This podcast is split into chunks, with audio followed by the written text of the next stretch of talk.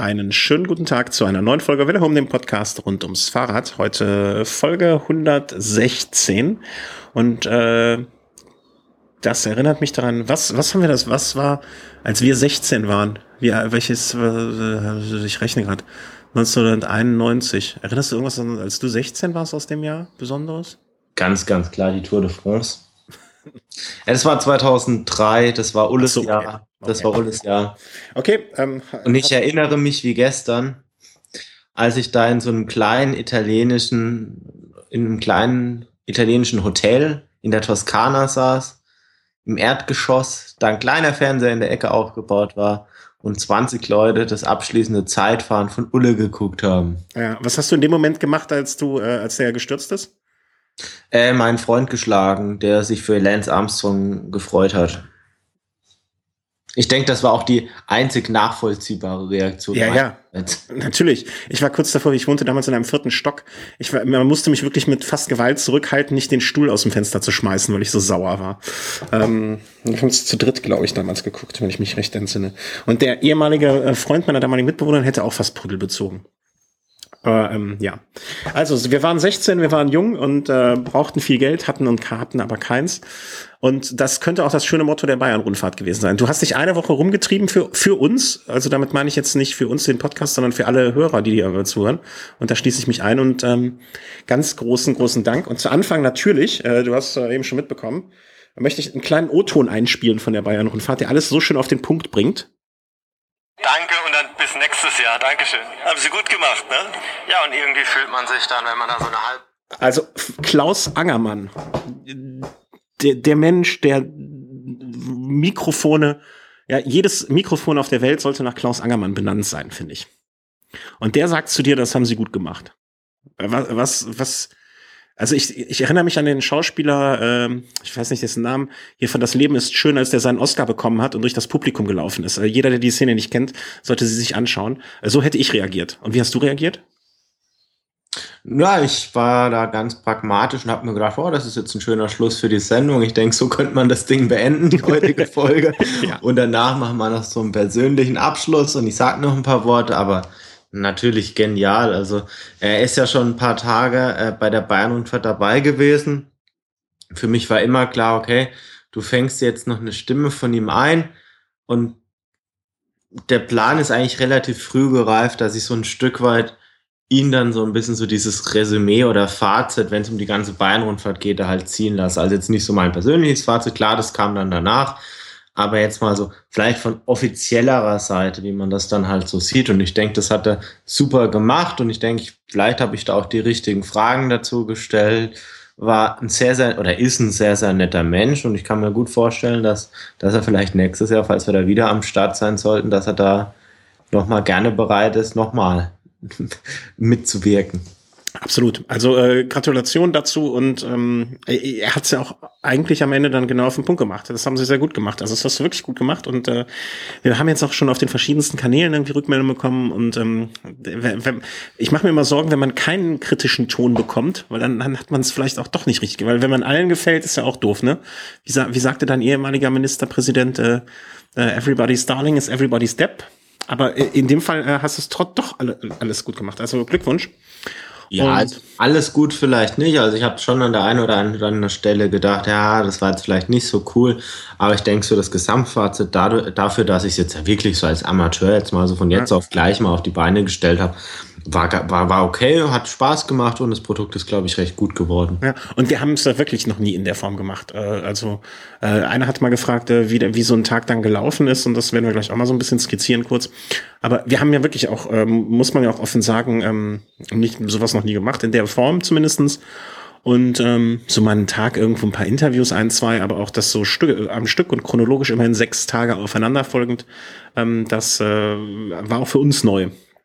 Und ähm, also äh, auch mir, ich habe ja jetzt nur so am Rande ein bisschen mitgewirkt, äh, auch sehr viel Spaß gemacht und es war immer sehr schön, äh, vielleicht, na, das erzählen wir später. Ähm, wir haben gesagt, wir möchten jemanden danken vorher noch, oder ich habe das, glaube ich, gesagt. Ähm, und zwar einmal möchte ich mich ganz besonders bedanken bei der Bayern-Rundfahrt. Kann ich nur so teilen, also für die große Chance. Ein Stück weit auch für das große Vertrauen. Ähm, sie haben uns oder mir da doch auch die Möglichkeit gegeben, ja, an, an Positionen, an, an Orte ranzukommen, an die man jetzt vielleicht nicht so leicht rankommen könnte. Ich habe da auch immer so ein bisschen mehr an Selbstbewusstsein dann gewonnen. Am Anfang habe ich mich dann in mancher Situation noch nicht so reingewagt. Am Ende war es mir einfach egal und ich habe gemeint, okay, gut, bin zwei Meter groß, bin recht breit, wer soll mich aufhalten? und dann am Ende war dann halt irgendwie alles für mich so Open Area und das war dann richtig cool. Ja, und äh, ich, ich kenne das deshalb auch, dass man in manchen Situationen erstmal so, hm, kann man das jetzt machen, soll man das jetzt machen?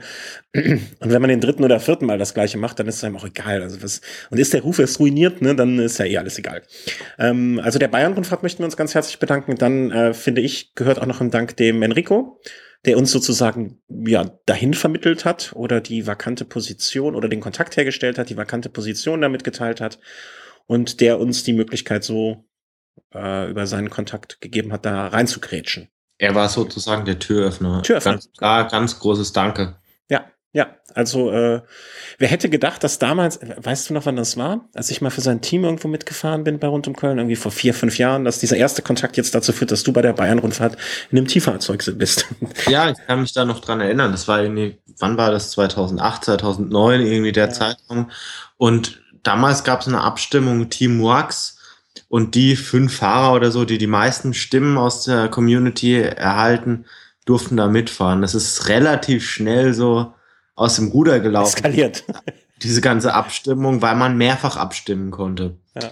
Das, das heißt, am Ende ging es nicht mehr darum, wie viele Personen stimmen für, für, für einen Fahrer, sondern wie viele Bots laufen wie viele irgendwo. Klicks sind die, sind die Supporter eines Fahrers bereit, im Laufe einer Nacht oder so zu opfern? Oder wie viele Stunden sind sie bereit da zu klicken, zu klicken und zu klicken. Und das ging dann eine ganze Weile so.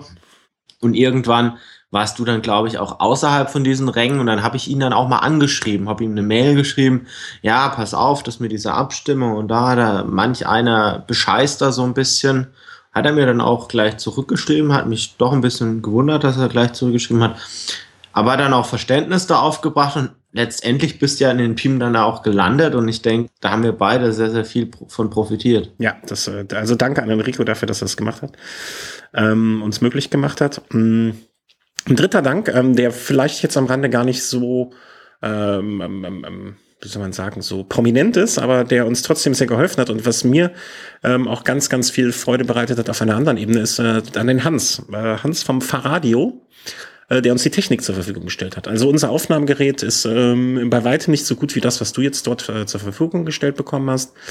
Und ähm, das freut mich äh, in vielerlei Hinsicht, dass der Hans uns da ähm, A, mit Technik äh, ja, ausgestattet hat, die dir das Leben vor Ort auch einfach gemacht hat, glaube ich.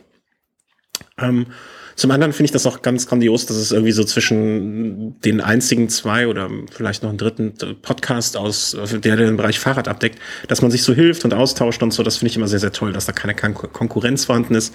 Und wie ich es bei Ihnen mal in der Folge gesagt habe, ich habe ja so ein bisschen Eindruck, die sind mehr so Aspekte und Titel, Thesen, Temperamente und so das Gehobenere, während wir fürs Grobschlächtige da sind, eher die Sportschau. Und da gebührt dem Fahrradio ein ganz, ganz großer Dank.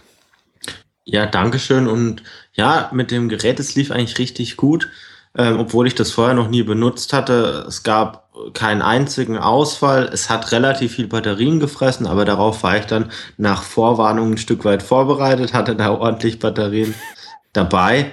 Und ja, absolut äh, zuverlässig hat das Gerät gearbeitet und ja, hat echt Spaß gemacht, weil man vor allem dann halt auch wusste, okay, die Stimmen, die man fängt, die sind auch eins zu eins so verwertbar. Und ansonsten wäre es dann doch ah, noch ein bisschen schwieriger geworden, denn manchmal ist dann schon das Hintergrundgeräusch recht laut gewesen, aber das Aufnahmegerät hat das super kompensiert das, und hat dann immer die, die Geräusche, die jetzt nah dran waren, richtig gut rausgefiltert. Das klingt jetzt so, das klingt so banal, ne? Aber ganz ehrlich, also ich habe das äh, schon ein, zwei Mal in solchen Situationen gehabt, wenn man sich da, es ist einfach toll, wenn es bestimmte Probleme oder bestimmte Punkte gibt, wo man sich keine Sorgen drum machen muss. Du, wenn du eh schon den ganzen Tag, also wie es in deinem Fall war, unter Strom bist, dahin kommen, dahin kommen, das, das, das, das, ist eigentlich so jeder Punkt, um den man sich keine Sorgen machen muss, super. Finde ich immer. Absolut, also es war eine Konstante, sicherlich. Ja, ja, ja.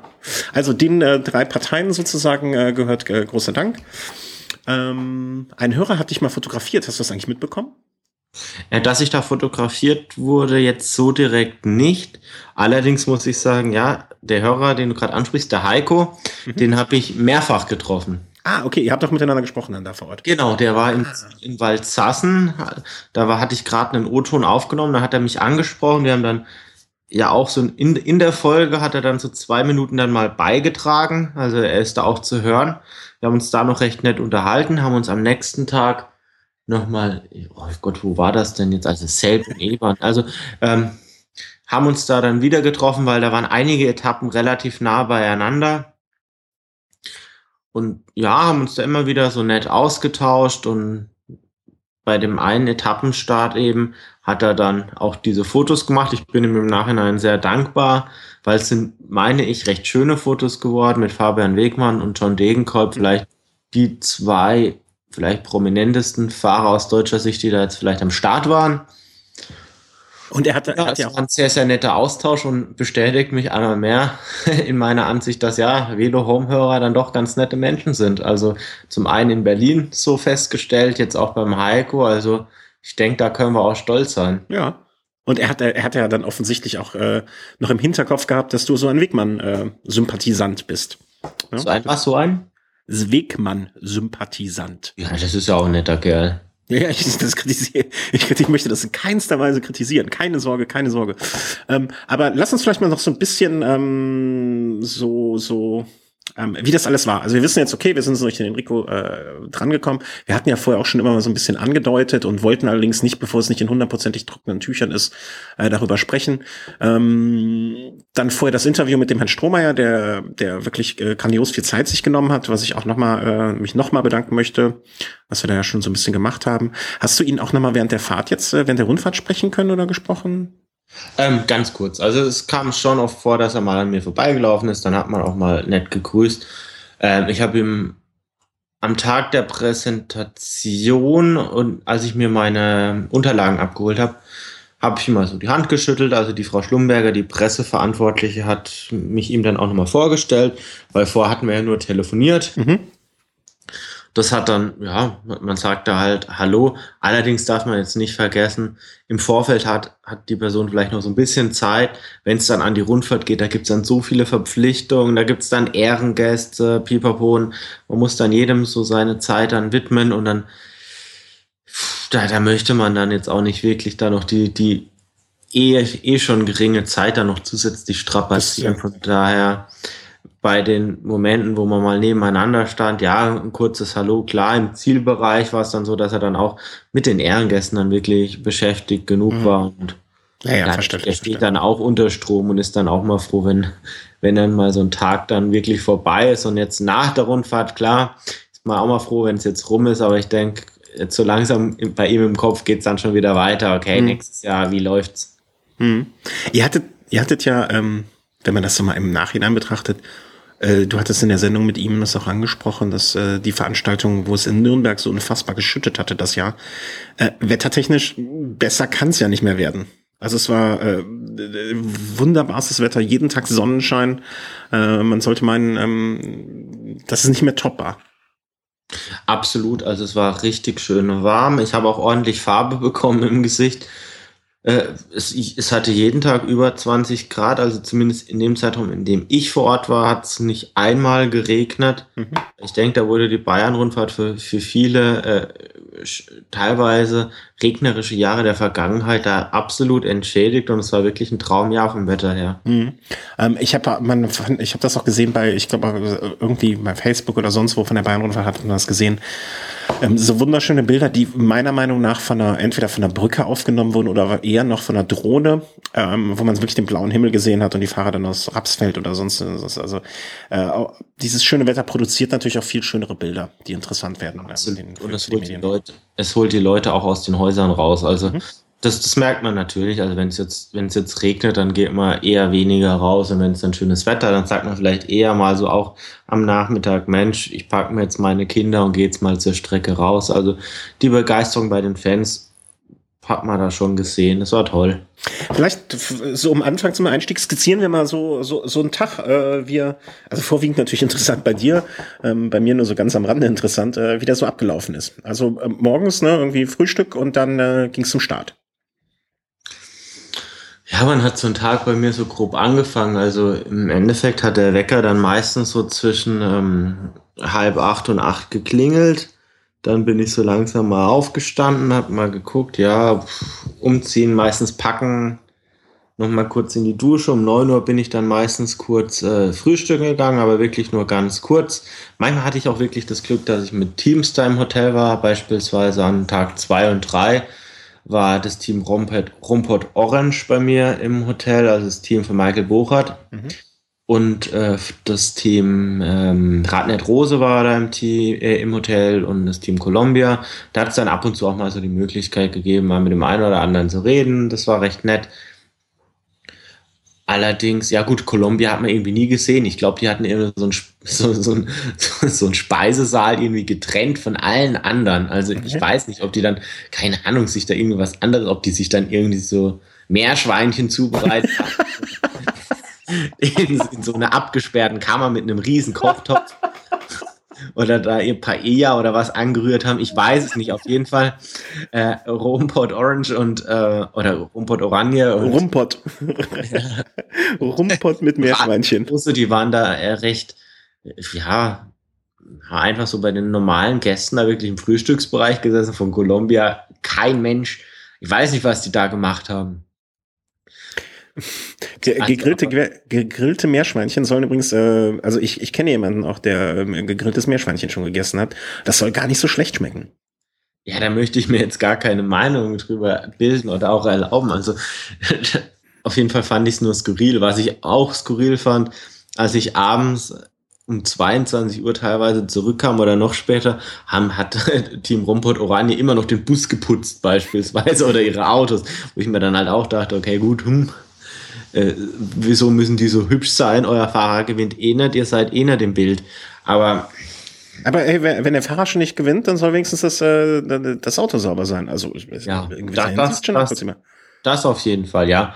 Ja gut, äh, und dann um 9 Uhr halt kurz frühstücken, 10, 15 Minuten, halt in Abhängigkeit davon, wann jetzt so der scharfe Start ist. Wenn jetzt der scharfe Start war meistens zwischen 10.30 Uhr und 10.45 Uhr. Also war das dann von mir so getimt, dass ich etwa so eine Stunde vor scharfem Start vor Ort war. Hab mir dann meistens am Tag davor schon angeguckt, okay, was für eine Etappe steht an. Und dann da gab es vielleicht hin und wieder dann auch mal so Situationen, dass ich mir gedacht habe, okay, gut, wie beispielsweise auf der, meines war die zweite Etappe, ja, am Ende geht es ein bisschen hoch, könnte vielleicht was für Gasparotto sein. Das, deshalb habe ich mir schon im Vorfeld gedacht, okay, gut, heute wäre es jetzt schön, den Enrico Gasparotto beispielsweise im Interview zu haben. Mhm. Start. Ja, und dann ist man da so eine Stunde vorher da und der Ablauf war in etwa so, eine Stunde vorm Start kamen dann so zwei, drei Kontinentalmannschaften aus Deutschland schon ganz entspannt zum Start. Aber die, die großen Stars, die sind meistens erst recht kurz äh, vor, vor Einschreibeschluss gekommen. Von daher war, wenn man jetzt deutsche Fahrer interviewt hatte, war es noch eine recht angenehme, spannende oder entspannte Atmosphäre. Man konnte da gemütlich da zu denen hingehen. Viele von denen haben dann auch mal so einen Kaffee im einen ja, im Startbereich da getrunken, konnte hingehen, ein Interview führen. Hinten raus wurde das ein bisschen komplizierter, weil dann eben so die große Meute dann kam. Mhm. Äh, was, was heißt denn so kurz vorher? Also ich, ich, ich ja, so 15, 15 Minuten hm, vorher. Okay. Ab so fünf bis zehn Minuten vorher stehen die schon alle in der Startaufstellung. Da ist es schwierig ranzukommen. Habe ich also da dann sich durchzuschlängeln. Habe ich jetzt zwar bei Ramunas Navadauskas auch mal gemacht, aber ist eher schwierig. Also am einfachsten war es für mich, mich quasi an den Einschreibebus zu stellen oder an den Wagen und einfach zu warten, bis sie sich eingeschrieben hatten, wenn sie wieder runterkamen, die Fahrer kurz abfangen. Hat bei jedem geklappt. Also da hat jetzt keiner gesagt, nee, ich habe keine Zeit. Mhm, okay. Also das heißt, du wurdest äh, mal abgesehen davon, man muss vielleicht dazu sagen, äh, wir hatten eine offizielle Akkreditierung. Das heißt, du hattest ein T-Shirt an, wo Bayern-Rundfahrt drauf stand und jetzt nicht äh, äh, I love Team Belkin und äh, irgendwie so ein Ding um den Hals, äh, Mikrofon in der Hand und so standest du da. Das heißt, du warst aber auch jetzt nicht, du, du warst schon im Prinzip ein wenig zu erkennen als jemand, der mit der Bayern-Rundfahrt in irgendeiner Form verquickt ist. Absolut gut. An den ersten Tagen war es vielleicht noch nicht ganz so, aber so an den letzten Tagen dann hast du jeden Fahrer natürlich auch schon mal gesehen, hast mit dem einen oder anderen schon ein Interview geführt, die Fahrer kennen dich optisch ein bisschen, mhm. da ist es dann halt noch ein bisschen leichter. Ne? Mit dem einen oder anderen, auch wenn du den mal nicht interviewst, den grüßt du dann halt mal, wenn er vorbeifährt oder so, von daher und es kommt dir wahrscheinlich auch zugute, dass du jetzt nicht, äh, nicht jetzt äh, in den falschen Hals aber ne, du bist recht groß, äh, was ja alleine schon allein, also wer, wer zwei Meter ist, der hat ein Alleinstellungsmerkmal und wird deswegen vielleicht schon eher wiedererkannt als ich jetzt zum Beispiel. Das, das vielleicht zum einen und ich glaube, was mir auch ein bisschen entgegenkam, war die Tatsache, ich bin halt jetzt so in so einem von dem Starterfeld in so einem mittleren Fahreralter, sage ich jetzt einfach mal, mit 28. Wie alt sind die Fahrer? Die sind meistens jetzt da vor Ort so zwischen, der jüngste war 18, der älteste war 36, da bin ich halt so mittendrin. Mhm, stimmt, stimmt. Und ich habe auch, was ich im Nachhinein so als sehr, sehr äh, schön für mich festgestellt habe, ich habe auch so ein bisschen so diesen gewissen obwohl ich versucht habe, möglichst professionell zu betreiben, so einen gewissen Dilettantismus habe ich mir da einfach bewahrt. Und ich glaube auch einfach, dass das auf die Fahrer recht sympathisch und recht nah gewirkt hat. Also, sie haben halt nicht das Gefühl, Leute, das ist jetzt der ganz große Medienmensch, der dieses Interview da ausschlachtet, sondern das ist jetzt einer, das ist vielleicht sogar ein Fan, der recht nah dran ist und der das mit Enthusiasmus betreibt. Was ja auch der Tatsache entspricht. So war es auch absolut. Und ich glaube, deshalb war vielleicht der Umgang jetzt auch nicht so professionell, sondern eher ein Stück weit so in dieses Kumpelhafte teilweise schon rein. Das war was, ja, was ich sehr schön fand. Mhm. Dann die Interviews beim Start.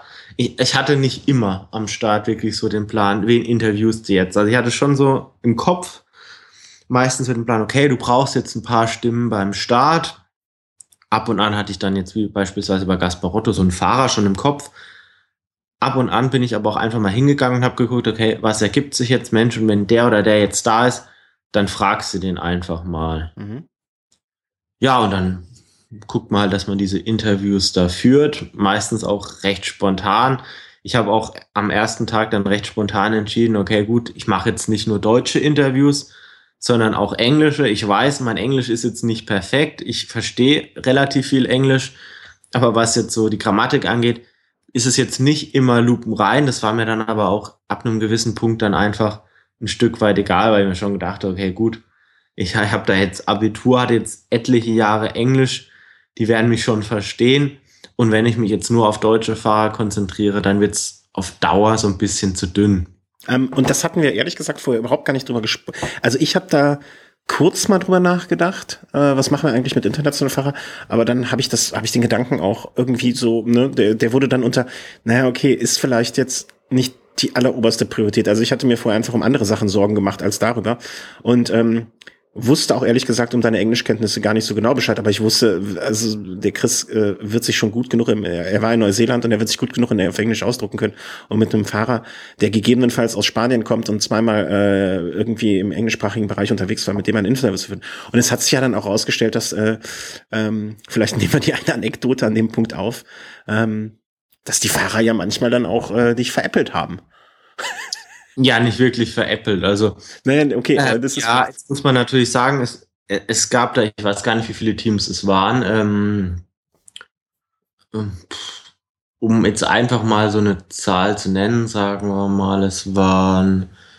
Du meinst insgesamt am Start? 16, sagen wir mal, es sind 16 Teams gewesen, vielleicht waren es 17, vielleicht 18, vielleicht 19. Und äh, die Zahl der Teams war relativ professionell, minus ein Team. Und das Team ist Movistar, das ist halt wirklich so ist katastrophal. Das war schon am zweiten Tag.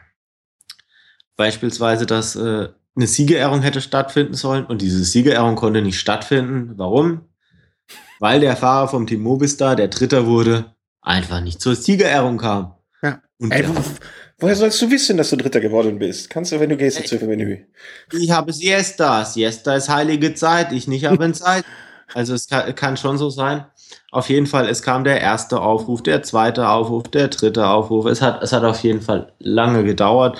Von Seiten der Orga gab es zwischenzeitlich sogar schon die Durchsage so ein bisschen, okay, gut, wenn er jetzt nicht gleich da ist, dann ähm, zahlt er halt die Strafe. Ne? Also es gibt ja Vertragsstrafen, man muss als, als Fahrer, der in die Top 3 kommt, da zum, zum Final oder zur Siegerehrung kommen.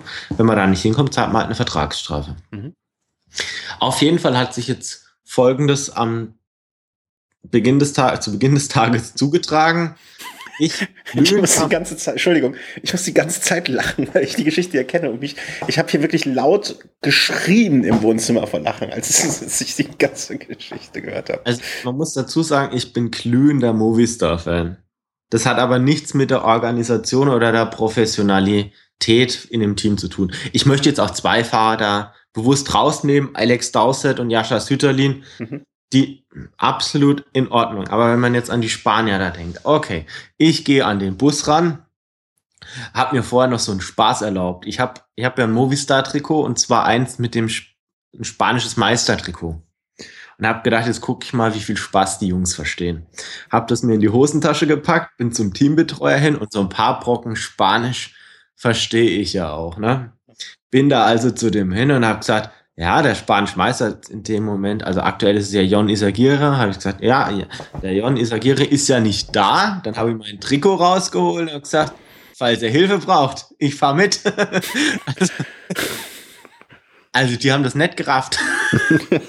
ich weiß nicht, was die da gemeint haben. Auf jeden Fall wollten wir da so ein Späßel draus machen. Ich habe nur in verdutzte Gesichter geguckt. Keine Ahnung. Auf jeden Fall, ich dann halt so ein bisschen so die Runde gemacht und bin dann halt, halt zum Enrique Sanz hin. Also Enrique Sanz, ja, wenn man so will, so der Sprinter in dem Aufgebot des Movistar da am Start hatte und bin dann halt zumindest, ja gut, auf Spanisch habe ich gefragt, ob er, äh, ob er Englisch spricht. Also, äh, hablas inglés? Also sprichst du äh, mhm. Englisch? Und von ihm nur ein kurzes No. Was man natürlich, also normalerweise würde man es vielleicht, äh, vielleicht erwarten, dass er sagen würde, un poco oder un poquito, also ganz, ganz wenig, ne? Mhm. Ja, auf jeden Fall, okay, er spricht kein Englisch. Ja, ich möchte jetzt gar nichts über das spanische Schulsystem sagen. Ich weiß nicht, ob er überhaupt in der Schule war oder ich weiß es nicht. Auf, auf jeden Fall hatte ich ja dann doch, nachdem die Siegerinterviews am ersten Tag recht gut liefen, da mit Glück halt nur englischsprachige Fahrer oder deutschsprachige da vorne mit dabei, haben wir gedacht, okay, gut, wenn da jetzt so ein Spanier da mit vorne landen würde, ja, musst du mal gucken, was du aus dem spanischen Wortschatz da noch rauskramen kannst. Mhm. Dann hat sich's wirklich ergeben, der Kerl wurde Dritter. Und ich dann schon im Ziel am Rotieren, okay, was fragst du den denn jetzt, ne? Und hab mir da wirklich mit Mühe und Not dann so aus meinen spanischen ähm, Grundkenntnissen da so zwei, drei Fragensätze da so zusammengereimt. Fang ihn dann so ab, nachdem er eh schon 15 Minuten zu spät war und stelle da wirklich meine spanische Frage mit ordentlich Stammeln drin. Und seine erste Antwort ist, I speak a little bit English. Und ich habe mir so gedacht, nein, das kann nicht wahr sein. Das kann nicht wahr sein. Ja, ich, ich habe laut geschrien vor Lachen. Und ich, im Nachhinein frage ich mich, was, was hättest du denn jetzt gemacht, wenn der irgendwie einen einminütigen äh, Monolog auf Spanisch gehalten hätte? Das wäre auch mit der Übersetzung schwierig geworden, oder? Oder hättest du das hinbekommen, deiner Meinung nach? Ich hätte Gracias gesagt und Buena Suerte, also viel Glück.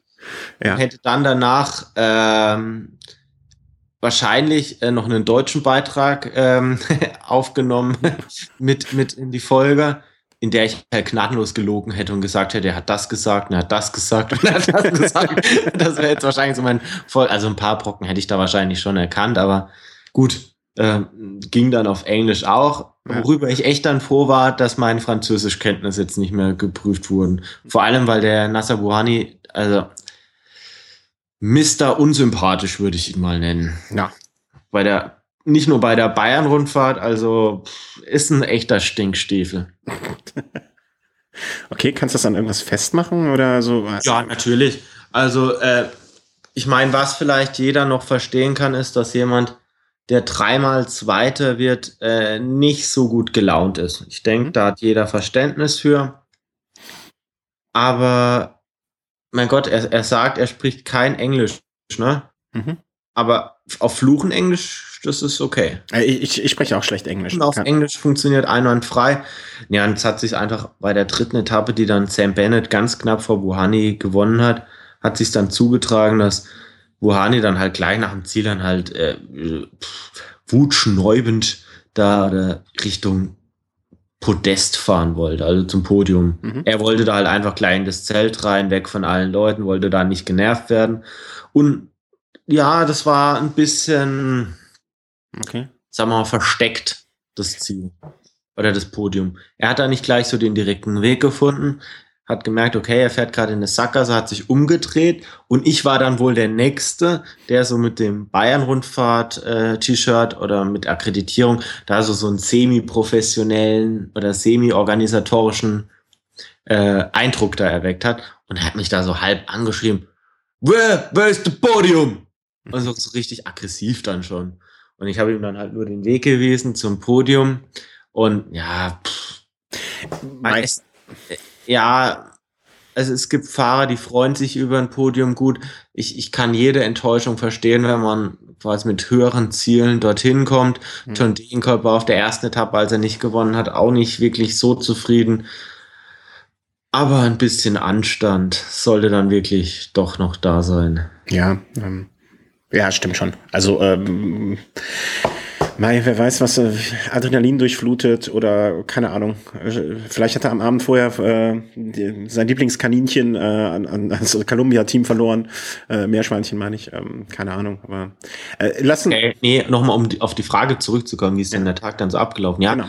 ähm, die, die Startinterviews dann geführt und dann ging es meistens weiter, ja gut, okay, was sind jetzt interessante Punkte? Das waren dann auf den ersten zwei Tagen waren das dann quasi die Bergwertung. Da bin ich dann halt gleich vom Start hingefahren, habe mich da positioniert, habe mir dann überlegt, okay, gut, was könnte jetzt interessant sein, bevor jetzt das Feld kommt, habe dann ja Leute, die jetzt da die Bergwertung hochgefahren sind oder Leute, die jetzt da oben gearbeitet haben, dann interviewt.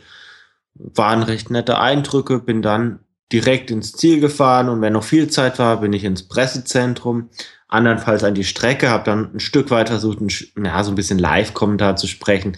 Ich weiß, wenn das, wenn die Etappe dann quasi schon rum ist, ist dieser Live-Kommentar nicht mehr ganz so interessant. Mir hat es aber dennoch ein Stück weit Spaß gemacht. Mhm. Und dann, sobald der, äh, sobald die Zielpassage da quasi erfolgt ist, bin ich dann äh, zum Podium. Und da waren so kleinere Zelte so auf dem Weg dorthin aufgebaut. In eines von dem habe ich mich dann positioniert, habe gewartet, bis die Spitzenfahrer kommen und habe sie dann entweder, bevor sie aufs Podium gerufen wurden, interviewt oder wenn sie dann wieder zurückkamen. Und dann, wenn so eine Siegerehrung dann vorbei ist, dann ja, bin ich ins Pressezentrum, habe die Dateien, die ich aufgenommen habe, erstmal hochgeladen, habe mir dann danach mal angehört, okay, welche O-Töne habe ich, welche Reihenfolge könnten wir da jetzt wählen. Du hast sie dann schön geschnitten und quasi hochgeladen. Und dann bin ich manchmal direkt ins Hotel, manchmal habe ich auch vor Ort gewartet, denn abends gab es dann noch so ein schönes Teamessen. Das Essen war echt immer ganz nett. Ich habe die Möglichkeit genutzt, mich jeden Tag an andere Tische zu setzen. So konnte ich dann auch immer mit anderen Arbeitergruppen da jetzt wirklich in, ins Gespräch kommen und habe dann oftmals auch am Abend dann quasi schon so, so Inside-Interviews für für den nächsten Tag so ausgemacht. Beispielsweise saß ich dann halt wirklich abends einmal neben den Jungs von, vom Besenwagen und habe das dann fand ich ganz, Tag ganz toll. Und habe dann am nächsten Tag dann quasi mit denen das Interview gemacht oder am ersten Tag saß ich da äh, neben den Leuten vom Aufbauteam und habe da jemanden interviewt und so hat sich das dann halt so ergeben, dass ich abends schon auch immer so ein bisschen so diesen diesen Blick nach vorne dann schon ein Stück weit drin hatte. Hey, was was was geht denn morgen, weil ich auch immer so den Anspruch hatte, jeden Tag eine gewisse Folgenlänge schon erreichen zu wollen. Mhm. Ja, und bei mir war es halt so, ich habe äh, in dem Moment, wo das, äh, das, das, die Dateien oben waren, du hattest es ja, äh, ja sehr gut vorbereitet. Für mich war dann einfach nur noch kurz zusammenschneiden, ähm, hochladen auf den Server und äh, ab ging's. Noch ein bisschen Shownotes schreiben. Und ähm, da haben, da sind, fand ich jedenfalls auch in den sechs Tagen, da hat sich dieser Ablauf äh, irgendwie so massiv verbessert. Und äh, dass man das, also wenn man es nochmal sowas machen würde, hat, haben wir, habe ich jedenfalls den Eindruck, dass wir beide äh, in jeweils dem jeweiligen Bereich so noch ein bisschen was dazugelernt haben. Du natürlich noch viel, viel mehr als ich. Ähm, aus dem einfachen Grund, dass es bei dir viel aufregender und viel, viel mehr zu lernen gab. Aber ich finde auch so vom ganzen Ablauf her, hätte, also wir hatten uns vorher schon Sorgen gemacht, ist das Internet vor Ort äh, stabil genug, um es, um die Dateien schnell genug hochzugeben? War eigentlich nie ein Problem. Ähm, ja, doch, also es war nicht so schnell. Also manchmal Ja. Was wirklich in, in zehn Minuten oben, aber es gab auch Tage, wo ich eine Stunde warten musste. Mhm. Okay, aber es war immer noch so, es hat funktioniert, weißt du? Ja. Eine Stunde warten ist jetzt, ne, vor zehn Jahren hätten wir über eine Stunde warten für, keine Ahnung, 70 Megabyte oder so, da hätte man ein Rad geschlagen vor Freude. Das war jetzt kein Problem, wo wir dann mal irgendwann an der, in der Situation waren, dass wir bis nachts um drei gesessen hätten oder so, ne? Da, da hatte ich vorher schon echt ich will nicht sagen große Bedenken oder große Sorgen, aber ähm, es, war schon schön, dass es so einfach geklappt hat am Ende. Ne? Und ähm, das auch, ich musste mir nicht mehr viel Sorgen machen, was, wo, wie Schnitt. Das hast du schon immer äh, rübergeworfen, die Information. Und ähm, das Schönste war für mich immer, wenn die Dateien so aufploppten, bei mir in der Dropbox, plopp. Und dann stand da so Interview bayerische, bayerischer Innenminister. Und ich so, what? Als nächstes, plopp. Interview Klaus Angermann. Ich so, was?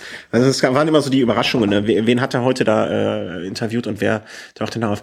Es, es war ja sogar so, einmal habe ich äh, mitbekommen, hat sich ein Fahrer bei dir entschuldigt. Ähm, also es war mittlerweile hattest du so einen guten Draht, was heißt guten Draht zu den Fahrern, aber du warst zumindestens bei den Fahrern so, hattest du einen Wiedererkennungswert, dass sich ein Fahrer für sein Verhalten am Vortag entschuldigt hat. Und das war jetzt nicht irgendwer, also da ja. hat sich der zu dem Zeitpunkt Träger des gelben Trikots da bei mir entschuldigt. ähm, also generell Sam Bennett wirklich ein sehr, sehr netter Mensch. Mega sympathisch, also es wirklich hat so, ein, so einen Platz in meinem Herzen definitiv sicher. Mhm.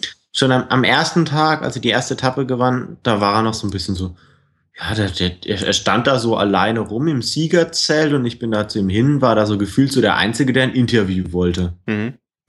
Und er gewann dann halt die dritte Etappe auch noch, eben vor Buhani. Und ich bin dann zu ihm hin und habe also ein bisschen so scherzhaft, also man muss wissen, Buhani war früher mal Boxer und bin halt scherzhaft äh, zu Sam Bennett hin und habe gemeint, ja, ähm, Sam, hast ein bisschen Angst vor, vor Nasser Buhanis Boxfähigkeiten. Er scheint sehr, sehr unzufrieden mit seinem dritten, zweiten Platz in Folge. Hat halt auch nur gelacht, ja, pff, ja, er ist so, er ist so kein Schlägertyp, pipapo, aber freut sich, dass er gewonnen hat. Und dann wollte ich quasi gerade meine zweite Frage anfangen zu stellen. Und in dem Moment wurde er aber für, ich glaube, für das gelbe Trikot dann quasi auf die Bühne gerufen. Mhm. Und dazu muss man dann sagen, da gibt es dann feste Abläufe. Da kann man dann jetzt nicht sagen, wenn man da gerade ein Interview führt, okay, wir machen jetzt erst das Interview, weil die Reihenfolge und der Ablauf muss schon gewahrt bleiben. Ja, und ja, ich hatte meine erste Antwort und wir haben das dann schön rausgeschnitten, was danach noch kam. Ja, und für mich war das Ding eigentlich gegessen. Auf jeden Fall am nächsten Tag war dann Zeitfahren. Ich bin hin zu Sam Bennett. Er war da noch entspannt gesessen. Er war der letzte Starter. Ich war relativ früh dran und bin nur zu ihm hin und hab gefragt, hey, und ja, was hast du morgen oder was hast du heute vor? Und das erste, was er gesagt hat, war jetzt nicht so die Antwort dann wirklich auf die Frage, sondern dass er sich erstmal entschuldigt hat bei mir und gemeint hat, ja, sorry, äh, er hat mich gestern nicht mehr gefunden.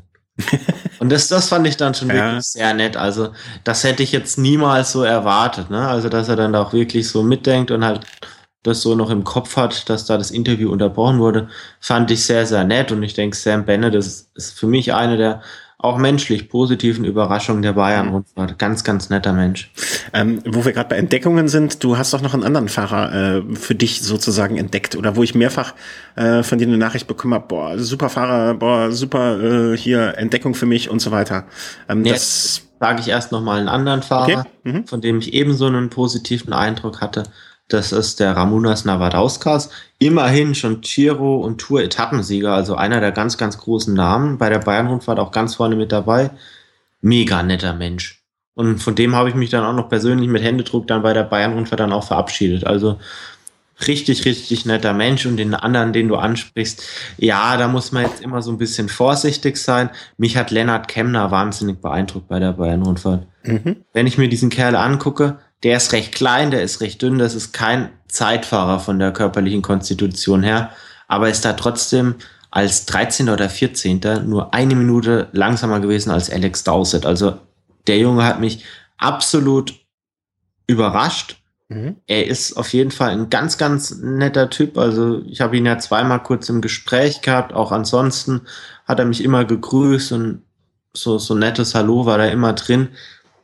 Und ich denke, ein ganz, ganz, ganz, ganz großes Talent. Also spätestens seit der Bayern-Rundfahrt habe ich da eine ganz, ganz große Meinung von ihm. Man darf nicht vergessen, er ist erst 18 Jahre alt. Also mit 18 Mhm, also, wenn ich da schon so gut mitzuhalten, mhm. ist überragend. Äh, wenn ich kurz mal hier zusammenfasse, also äh, wurde ähm, Europameister der Junioren, gut, das ist jetzt vielleicht nicht der allergrößte Titel, aber immerhin äh, Europameister der Junioren im Einzelzeitfahren, ähm, Juniorenwertung der Radbundesliga, äh, Goldmedaille bei der Weltmeisterschaft im Einzelzeitfahren der Junioren ähm, und seit 15, also 2015 jetzt äh, Team Stölting. Also da ist was, was heranreift und vor allen Dingen von der von der Statur her, wie du es eben beschrieben hast, ja nicht unbedingt der Einzelzeitfahrer oder der Zeitfahrer, ähm, sondern von der Statur her auch jemand, der andere Rollen einnehmen kann. Ähm, insofern ist da wirklich etwas, äh, da reift etwas, was vielleicht was werden kann. Also viele Fahrer sind in den Junioren sehr, sehr gut geworden äh, gewesen und haben dann später nie wieder was auf kein Bein auf den, aufs Rad gekriegt sozusagen. Aber ähm, trotzdem kann man sich ja schon mal freuen, dass man so jemanden hat. Ne? Äh, Absolut. Und ja, die, die Absage von Silvio Herklotz dann im Rahmen, ich glaube, es war die dritte Etappe, war zwar auch für die Veranstalter so ein bisschen überraschend und unerwartet. Mhm. Allerdings, wenn man dann am Ende sich das Gesamtklassement anschaut, Nils Pollitt Sechster, Kemner, glaube ich, 13. Äh, ein Herklotz wäre nicht besser gewesen als ein Pollitt im Gesamtklassement. Also auch ein Pollitt hat sich super geschlagen. Also viel, viel mehr war nicht drin. Also mhm super, super Leistung. Team Stölting hat einmal mehr gezeigt. Wenn es jetzt an die deutschen Kontinentalteams geht, dann sind sie die Nummer eins mit Abstand. Hm. Und ähm, du hattest, ich, ich glaube, es war auch beim Team Stölting, wo du das äh, Vergnügen hattest, sozusagen, dann am Tag des Einzelzeitfahrens mit dem Auto zu sitzen. Wie, wie, wie, muss ich mir das vorstellen? Ich kenne bis jetzt nur eine Person, die bis, die mal im Einzelzeitfahren im Auto mitsaß. Ähm, und das war damals beim ähm, na, wie heißt es, Bergzeitfahren nach Alp d'Huez hoch. War es bei dir genauso aufregend? Ähm, jetzt kommt noch kurz eine Frage aus dem Chat, die würde ich noch ganz gern beantworten. Gerne. Also bei Silvio Herklotz war es so, dass bei ihm eine Verletzung, die er sich bei einem, ich weiß gar nicht mehr, wie das Mehretappen- oder Etappenrennen da hieß, in Spanien, meine ich, im April hat er sich eine Verletzung am Knie zugezogen und die ist während der dritten Etappe oder während der zweiten Etappe so ein bisschen wieder aufgebrochen. Mhm. Und deshalb wollten sie kein Risiko eingehen und haben gesagt, okay, er ist dann noch zum Einschreiben gekommen, allerdings dann nicht mehr gestartet. Mhm. Okay, und jetzt wieder zurück zum Thema. Wie bin ich, wie bin ich da rangegangen? Ja, ich hatte schon vor der Rundfahrt mir so überlegt, Mensch, mal hinter so einem Team, mal in so einem Teamauto mitfahren, das hätte schon was. Und ich dachte schon, am Vortag des Zeitfahrens, ja, du hast ja Kontakt mit den, mit den Jungs aus dem Besenwagen. Und der Besenwagen, was vielleicht nicht jeder weiß, der wird ja dann bei dem Zeitfahren umfunktioniert als Begleitfahrzeug. Mhm. Da werden quasi die zwei Besen, die hinten am Wagen dran sind, werden quasi da abmontiert und dann wird da vorne einfach so ein Magnet auf die Motorhaube draufge äh, draufgesetzt mit dem jeweiligen Fahrernamen. Und dann fährt der auch der Besenwagen da hinter acht bis zehn verschiedenen Fahrern da am Tag her. Also sehr, sehr viele neutrale Wägen auch von, von Freiwilligen, die da hinterherfuhren. Mhm. Und ich hatte eigentlich am Anfang überlegt, Mensch, fährst du mit den Jungs mal mit? Das ist sicher eine leichte Möglichkeit. Und dann habe ich, habe ich gemerkt, okay, gut, äh, dass äh, auch eine Mitarbeiterin von der Bayern-Rundfahrt für so offizielle so ein Stück weit oder für so teilweise Ehrengäste da so Plätze in Teamwägen so ein Stück weit, ja, organisiert. Mhm. Und habe mir gedacht, ja gut, prinzipiell spricht da nichts dagegen, aber da jetzt zu der hinzugehen, mir da was organisieren zu lassen, habe ich keinen Bock drauf. Selbst ist der Mann. Und ich wollte dann auch nicht bei irgendeinem Team oder so da, da wirklich dahinter sitzen, sondern auch, ja, so, dass es mir, dass mir die ganze Sache halt auch Spaß macht. Und habe dann gesehen, okay, äh, der, das Team MTN, alles sehr nette Menschen, wirklich. Auch die Afrikaner mega lustig. Als ich dann gesehen habe, ja gut, jetzt kommt ein MTN-Auto und da sitzt nur einer drin. Und das war Jens Zemke. Und da bin ich einfach mal an die Scheibe gegangen und habe da geklopft und er hat die Scheibe dann runtergelassen. Ich hab gesagt, hey, kann ich, kann ich da mitfahren? Mhm. Und er hat gesagt, ah ja klar. Da wollte ich schon einsteigen. Ich meinte, ja, brauchst noch nicht einsteigen, wir fahren erst in sieben Minuten los oder so. Mhm. Ja, und dann bin ich nochmal ausgestiegen, habe dich dann angerufen, habe gesagt, hey, so und so schaut's mhm. aus. Du hast dann gemeint, ja, mach Bilder, kann man dann hochladen. Und ich bin, bin dann da eingestiegen. Und das war, war richtig cool. Weißt du, ganz der Profi. Er, erst Bilder machen, ne? Nicht, nicht, nicht, nicht so, hey, Glückwunsch, super, super. Nee, Bilder machen. Wir brauchen Material, Material. Auf jeden Fall, ich bin dann da eingestiegen und habe mich wirklich 30 bis 35 Minuten mit Jens Zemke wirklich 1A über Radsport unterhalten. Also es war ein mega Erlebnis, weil er auch sehr, sehr offen war. Also er hatte auch durchaus, wenn das Management von MTN oder auch die Fahrer da teilweise mal nicht so ganz die Erwartungen erfüllt haben, da deutlich halt das auch angesprochen. Das war fast so ein kollegiales Verhältnis. Also ich hatte dann schon ein Stück weit so das Gefühl, ja, ich bin jetzt so wie so ein Betreuer, weil ich habe dann noch eine Liste dabei gehabt mit den, mit den Startnummern, mit den Startzeiten und dann haben wir immer mal wieder so drüber geredet, ja, okay, wer könnte denn jetzt so ein Fahrer sein, der da was, da was reißen könnte, haben auch über den Kurs der Bayern-Rundfahrt so ein bisschen diskutiert, dass wir da beide ein bisschen enttäuscht sind. Dass die Topografie da doch nicht so viel hergibt. Wir, wir saßen schließlich im Auto hinter Louis Meinchens. Das ist ein ganz, ganz starker Fahrer eigentlich eher, wenn es profilierter ist. Ja, sie haben dann auch weitergeredet, ja, über die Tour de France, welcher Fahrer vielleicht ein Stück weit welches Rennen fährt. Also sehr, sehr interessant, hat mega Spaß gemacht. Hab Fotos gemacht, bin dann danach ausgestiegen, habe mich bedankt, habe gesagt, ja gut, vielleicht sehen wir uns bei der Dauphiné. Hat er gemeint, ja, bis dann. Also richtig, richtig cooler Typ.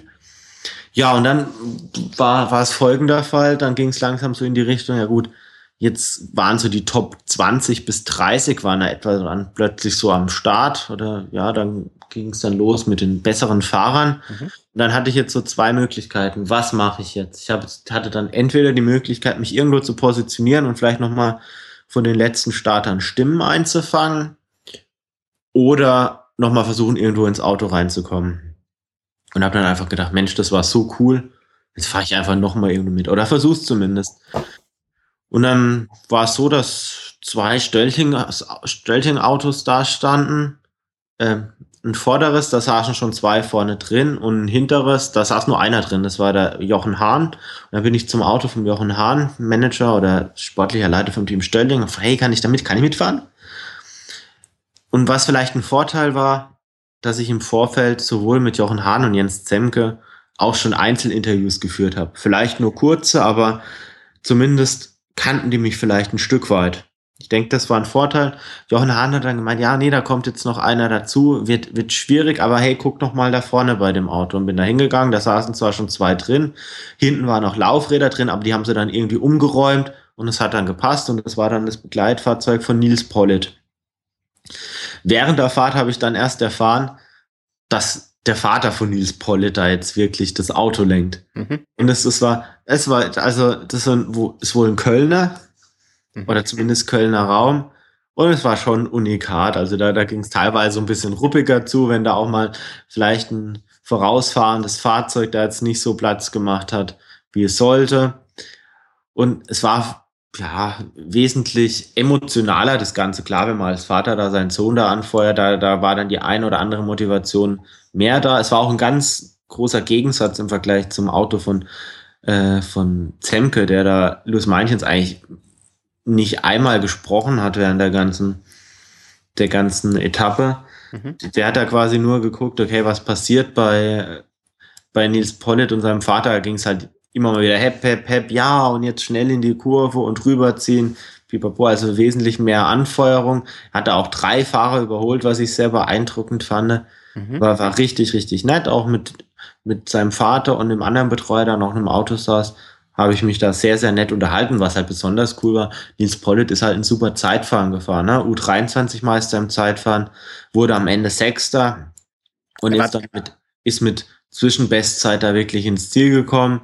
Und ja, ich habe dann die Möglichkeit gleich genutzt, habe mit ihm dann so ein, so ein kleines Anschlussinterview gemacht und war, war ganz cool, weil ich halt auch sagen konnte, ja gut, ich bin mit deinem Vater da gerade gefahren, war war eine nette Geschichte. Und beim Einzelzeitfahren ist es von den Interviews dann noch so ein bisschen entspannter, weil da gibt's dann so diesen heißen Stuhl, wo dann jeder Fahrer, der aktuell führt, drauf sitzt. Und da kann man halt exklusiv dann quasi zu dem hingehen und Interviews machen. Teilweise sind die Fahrer erst draufgegangen, mussten gleich wieder aufstehen. Das war jetzt beispielsweise bei Machado so der Fall. Der, der hat sich gerade auf den Weg gemacht und dann ist gleich schon danach Dowsett mit einer besseren Zeit vorbeigekommen. Aber man hat von jedem eine Stimme bekommen. Mhm.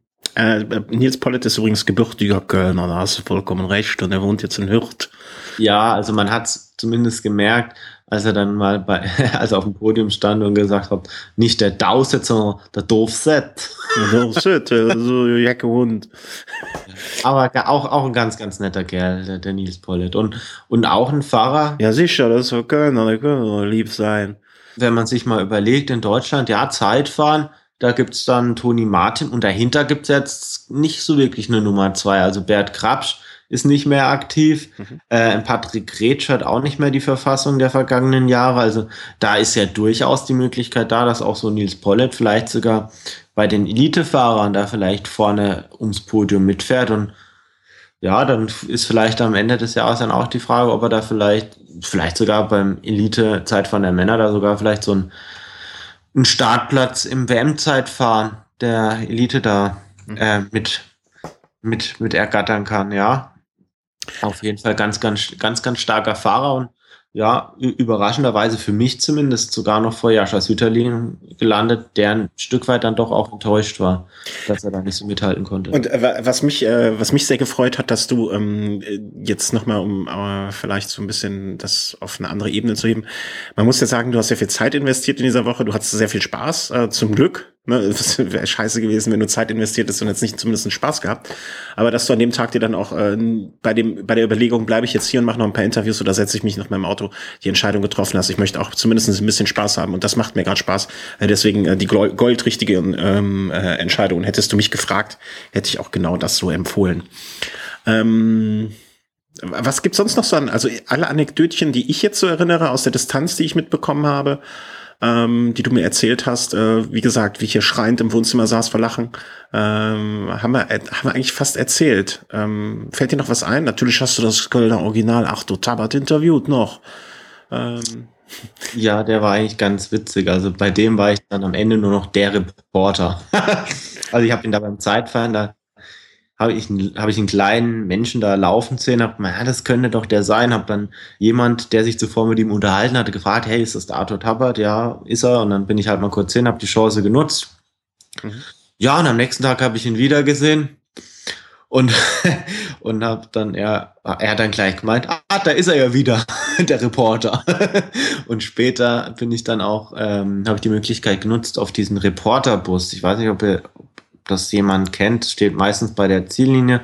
Man kann da auf den Balkon rauf und hat dann eine super Sicht. Mhm. Und Arthur Tabat ist ja, ja auch ein Ehrengast gewesen der Bayern-Rundfahrt und war da oben auch drauf und hat dann wieder gesagt, ja, da ist er wieder, immer an der Sonne. Ich meine, ja gut, immer da, immer da, wo es zur Sache geht.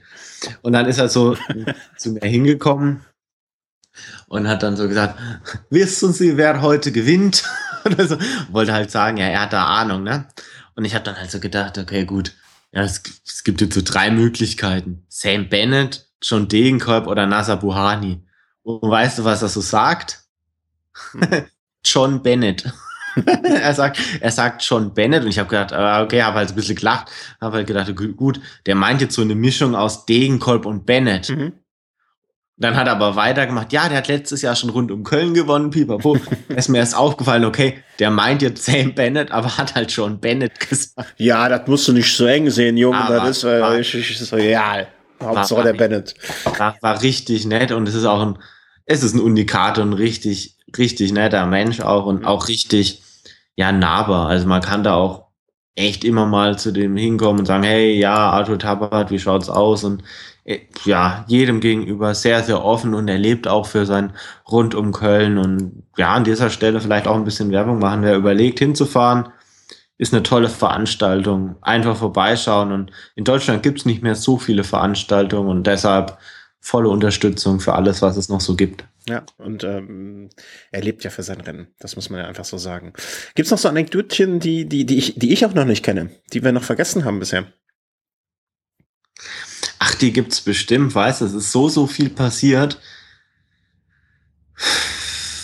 Vieles, was ich jetzt auch spontan, auf was ich jetzt spontan gar nicht komme, aber was vielleicht ja, irgendwann nochmal interessant ist. Genau, und das heben wir uns auf, wenn der, wenn der eine Fahrer, äh, der ein oder andere Fahrer vielleicht nochmal Thema ist und dann fällt es dir dann vielleicht ein. Ich habe jetzt überlegt, dass wir äh, vielleicht so einen ganz kleinen Punkt einführen, ähm, ja, wie soll man sagen, Bayern-Rundfahrt 2016. Ähm, Weil wir haben jetzt auch so ganz viele Rückmeldungen bekommen, so weiter so und super gemacht, nächstes Jahr wieder und und und.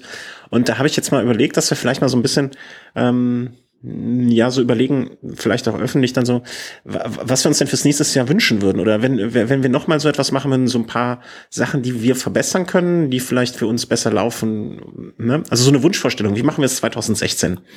Dass wir uns die, die, die mal so, so, so eine Prognose. Also ich fände natürlich äh, super cool. Also erstmal ähm, äh, auch für die großen Spenden. Also wir haben eine sehr, sehr eine größere Spende bekommen, für die wir uns ganz herzlich bedanken möchten, die jetzt zumindestens mal so in Teilen ein bisschen das äh, Spritgeld auffängt, was du da verfahren hast.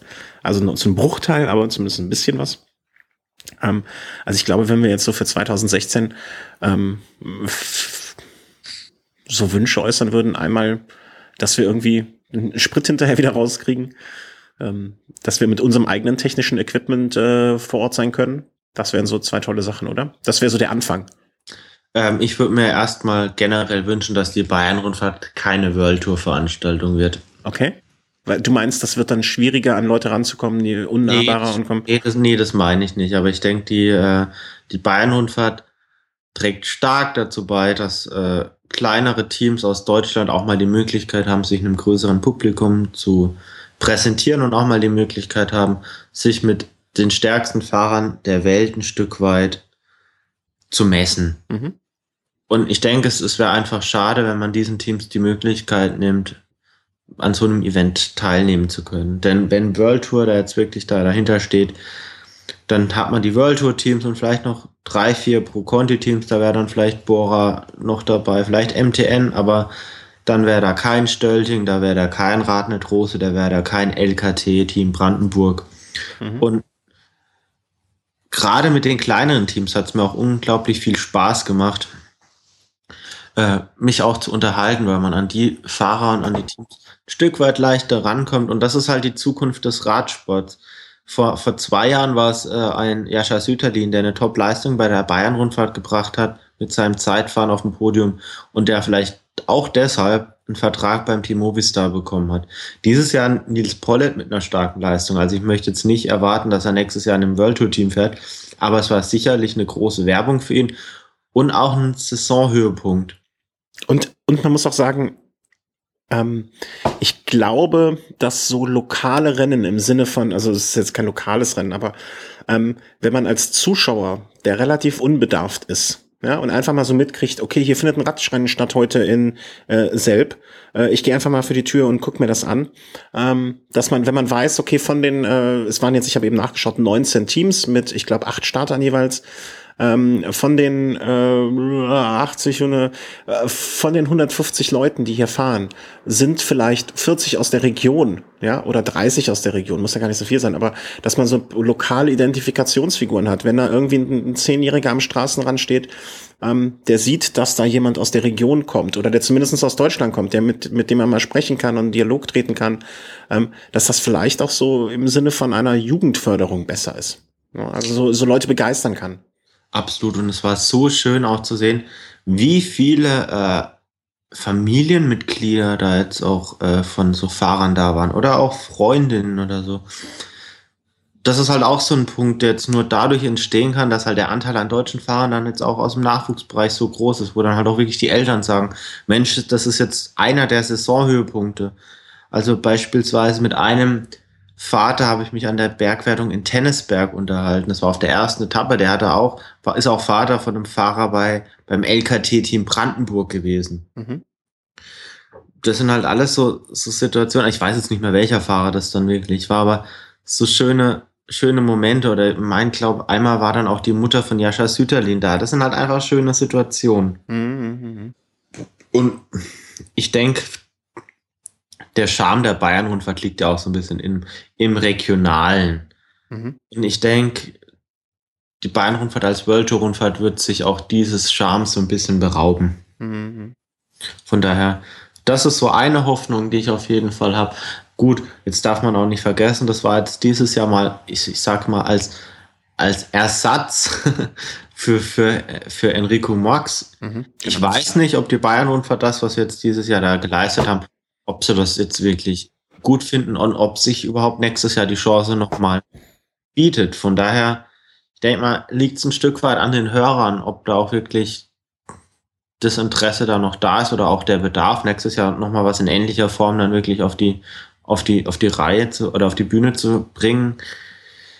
Ja, also schreibt, schreibt vielleicht alle mal äh, jeden, den, der, der das gemocht hat oder gemacht hat, eine kurze E-Mail und äh, dass das ganz toll war. Vielleicht kommt dann nächstes Jahr äh, die Frage wieder äh, oder wird die Frage an uns herangetreten oder wenn wir fragen, dürfen wir wieder, ähm, wird sie äh, positiv beschieden.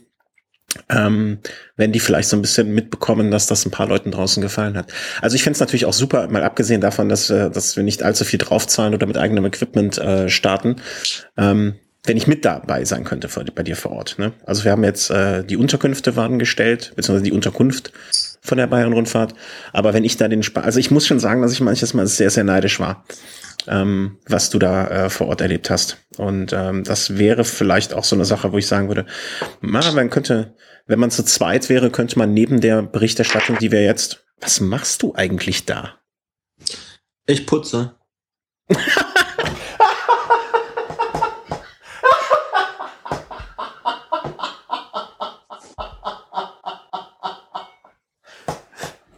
Was putzt du denn? Nein, das war jetzt ja nur ein Scherz. Also ich trage ja gerne zu deiner Erheiterung bei. Von daher bin ich da jetzt auch stolz drauf, dass ich diesen Lacher mal geerntet habe. ähm, äh, Faden verloren. Ähm, also wenn, äh, wenn, äh, also ich war schon so manches Mal echt neidisch und ähm, vielleicht das, wenn man jetzt so vor Ort wäre zu zweit, dann könnte man natürlich, hätte man vielleicht ein paar Möglichkeiten mehr, ähm, ja, dass man sagt. Vor allem, was ich jetzt auch noch sagen will. Es war vor Ort, also jetzt, es war dafür, dass ich da wirklich in der Woche jetzt Urlaub genommen habe, es war wirklich kein Urlaub. Also das war ja schon immer von dem Anspruch da geprägt, okay, man will was Vernünftiges auf die Beine stellen und man ist dann doch oft von externen Faktoren einfach äh, ja beeinflusst, weil man nicht immer weiß, okay, kriegt man jetzt jeden Fahrer da wirklich zum Interview. Bei John Degenkolb war es wirklich schwierig und ich habe es oftmals jetzt auch gelassen, weil er sehr, sehr hin und her geschubst wurde. Die Medienpräsenz mhm. gerade bei ihm war sehr, sehr hoch. Da habe ich mich dann doch auf das Mindestmaß da wirklich beschränkt. Dafür hatte jetzt ja sein Vater dann auch mal ein bisschen länger dann im Interview. Es, es war wirklich mega intensiv und hat sehr, sehr viel Spaß gemacht, aber war auch Stress. Aber jetzt so mit einer knappen Woche äh, ja, Abstand, muss ich sagen, ich würde sofort wieder machen, die Bayern-Rundfahrt. Das ist wirklich wie Enrico Max äh, schon mehrfach gesagt hat, es ist eine, es ist eine große Familie mhm. und das, das spürt man auch. Mhm. Also da gibt es wirklich Fahrer oder äh, Helfer, die schon 35 Jahre wirklich mit dabei sind oder auch andere, viele Jüngere, die jetzt auch nachrücken, die da jetzt auch vor einigen Jahren schon angefangen haben und Jahr für Jahr da wirklich mithelfen. Das ist eine eingeschworene Gemeinschaft und ich wäre froh, wenn ich jetzt vielleicht ja für einen gewissen Zeitraum Teil dieser Gemeinschaft sein könnte. Mhm. Ja, und ähm, wie gesagt, also zu zweit hätten wir noch die Möglichkeit, also abends so nach, nach Zieldurchfahrt wäre die Folge möglicherweise schneller dann online. Okay, das wäre jetzt nicht so der Riesenzugewinn. Aber so abends so eine Sendung wie jetzt irgendwie live nochmal streamen, dass man dann mal eine halbe Stunde sich über das Geschehen der Abende, äh, am Abend irgendwie so reflektiert. Wie ist das Rennen gelaufen? Ähm, wie, wie, wie, wie schätzt du die Situation ein? Ähm, ja, das wäre vielleicht auch mal was auch gut wäre, ist halt einfach die Sache. Ja, beispielsweise jetzt wie die Situation mit, mit dem Auto mitfahren. Kann man einfach sagen, gut, einer macht die Interviews und der andere fährt halt mit dem Auto mal mit. Mhm. Weil man könnte halt einfach vieles, was die Arbeit angeht, einfach mal aufteilen. Mhm. Ja. Das, was dann äh, noch mehr Spaß für alle Beteiligten ähm, äh, bedeuten würde. Also vielleicht, äh, wer möchte und wem das gefallen hat, schreibt einfach mal eine kurze E-Mail an die Bayern-Rundfahrt, dass ihr das wahrgenommen habt und dass es euch gefallen hat. Ähm, ohne dass ihr jetzt sie bombardieren sollt. Ähm, dazu möchten wir nicht aufrufen. Aber das würde vielleicht bedeuten, dass wir sowas äh, dann nochmal machen können. Die Frage kam jetzt aus dem Chat auch, ähm, machen wir sowas öfter? Möchten wir, äh, wollen, wird es sowas öfters jetzt geben bei Rennen wie Berlin, ähm, Köln, Frankfurt warst du vor Ort, was ja dieses Jahr jetzt mal äh, unter nicht so schönen Umständen nicht äh, stattgefunden hat. Die ganz klare Antwort ist Jein. Ähm, wir möchten nicht anfangen rumzuheulen, aber wir haben nur mal ein bisschen Geld jetzt da reingebuttert, auch in Sprit, insbesondere du. Ähm, in Köln, ich würde es gerne machen, aber ich stehe im Prinzip mit einem Fuß im Kreissaal, mit dem einen Fuß im Kreissaal, mit dem anderen auf der Pedale und mit dem dritten Fuß äh, irgendwie am Interview. Äh, es wird sich irgendwie ganz, ganz kurzfristig entscheiden. Äh, vielleicht gibt es vorher noch eine Möglichkeit, äh, irgendwie da mal was zu machen. Ähm, andererseits werbe ich ein bisschen um Verständnis. Äh, ich bin dieses Rennen jetzt die letzten, was habe ich dir zuletzt gesagt? Ich glaube, ich bin 2006 das erste Mal mitgefahren. Ähm, würde dieses Jahr also zum neunten Mal starten. Ein Jahr habe ich pausiert, also zum achten Mal. Und mein Herz hängt da auch ein bisschen an der Fahrerei noch. Was wir vielleicht jetzt schon versprechen können. Also wir haben schon das Interesse auch bei Rund um Köln, gerade weil es genau. jetzt ein Heimrennen ist, ein Stück weit schon mehr zu machen als jetzt nur eine, eine, ja, eine Berichterstattung im Nachgang oder im Vorfeld, sondern wir gucken da schon, dass wir vielleicht da ein bisschen was Größeres vielleicht äh, ja. vorbereiten. Kann man natürlich erst sagen, wenn dann wirklich eine Bestätigung vorhanden ist. Das genau. Interesse genau. ist auf jeden Fall da. Berlin, ja, wäre Interesse auch vorhanden. Allerdings ist jetzt sowohl für Christian als auch für mich Berlin dann doch eine, eine sehr, sehr große Reise. Die haben ja für das Hörertreffen gerne auf uns genommen. Allerdings ist das jetzt auch ein Weg, den wir jetzt nicht regelmäßig auf uns nehmen können. Was ich auf jeden oder auf was ich schon ein bisschen hinweisen kann und will, ist, ich werde wohl in meinem Urlaub, den ich Anfang Juni äh, haben werde, zumindest zwei oder vielleicht sogar drei Tage mal bei der Dauphiné Libéré vorbeischauen und mal da ein Stück weit versuchen, auf Stimmenfang zu gehen. Da sind wir jetzt gerade dabei, eine Akkreditierung an Land zu ziehen. Ob das klappt, wissen wir nicht. Falls wir keine Akkreditierung haben, werde ich versuchen, als einfacher Fan da ein Stück weit an die Fahrer ranzukommen, ein paar Eindrücke zu sammeln. Ist sicherlich im Vorfeld der Tour de France dann auch sehr, sehr interessant, da mal zu schauen, okay, wie ist die Form jetzt? Gerade so ein Dominik Nerz, der die Dauphiné fahren wird, der jetzt bei der Bayernrundfahrt erst wieder so ein Stück weit eingestiegen ist. Da wird man vielleicht bei der Dauphiné dann schon eher sehen, okay, in welche Richtung es gehen wird. Ob da Top 15 bei der Tour drin ist. Viel mehr würde ich jetzt aktuell eher so ein bisschen bezweifeln, dass es geht, aber ich denke, das Dauphiné ist ein guter Gradmesser, da sind Topfahrer am Start und das ist jetzt so mein nächstes Ziel. Ja, genau. Und ähm, wer weiß, also äh, wir müssen jetzt noch mal schauen, wie sich das entwickelt, dadurch, dass wir jetzt vielleicht durch diese ganze Maßnahme auch noch ein paar äh, Hörer mehr dazu bekommen haben, ob sich dadurch vielleicht auch das Spendenaufkommen vielleicht noch etwas erhöht. Und dann, wenn wir, also ganz ehrlich, wir haben jetzt äh, die vier stationären Mikrofone, wenn wir jetzt dann noch etwas investieren in das mobile äh, Equipment und alles, was danach an Geld reinkommt, können wir einfach in solche Geschichten investieren. Ne? Also wenn jetzt zum Beispiel der Chris sagt, ey, pass mal auf, ich habe Bock nach Köln zu kommen und äh, wir haben die Kohle, dann machen wir sowas. Oder wenn er, wenn ich Bock habe, nach Hamburg zu fahren zum Cyclassics, äh, um da was zu machen und äh, wir haben das Geld auf dem Konto, dann machen wir sowas sicherlich. Ne? Aber wir können einfach im Moment nicht, nicht so zuverlässig etwas versprechen. Ähm, aber also ich glaube, dass wir beide und insbesondere du da vor Ort zum Ausdruck gebracht haben, wie viel Bock wir darauf haben. Ne? Also äh, enthusiastischer als du es da betrieben hast, geht's ja kaum. Ja, also das Interesse ist von, von unserer Seite auf jeden Fall vorhanden. Jetzt darf man jetzt nicht davon ausgehen, dass es nur eine reine Geldfrage ist. Klar, ja, Geld klar, wir können schon irgendwann, aber gerade so, so Punkte wie jetzt Berlin ist dann auch eine Zeitfrage und nimmt sehr, sehr viel Zeit auf sich. Du dann äh, in der Endphase der Schwangerschaft deiner Frau kannst du die Zeit jetzt nicht so aufbringen. Bei mir ist es jetzt auch so, wenn ich da zu diesem Rennen fahre, ich müsste dann sicherstellen, dass ich quasi am, am nächsten Morgen schon wieder hier in Lindau bin und Berlin-Lindau, wer, wer die Strecke schon mal hinter sich gebracht hat, bei, ja, bei noch unsicherem Ausgang, was jetzt wirklich die Bahn betrifft. Ja, das ist, ist leider nicht zu machen. Ja, ja, ja. Dieses Jahr zumindest. Vielleicht schaut es nächstes Jahr anders aus. Aber Sicherlich ein interessantes Rennen. Aber ganz ehrlich, hätte man uns vor einem Jahr gesagt, dass wir irgendwie sechs Tage von der Bayern-Rundfahrt berichten, äh, hätten wir auch nicht geglaubt. Ne?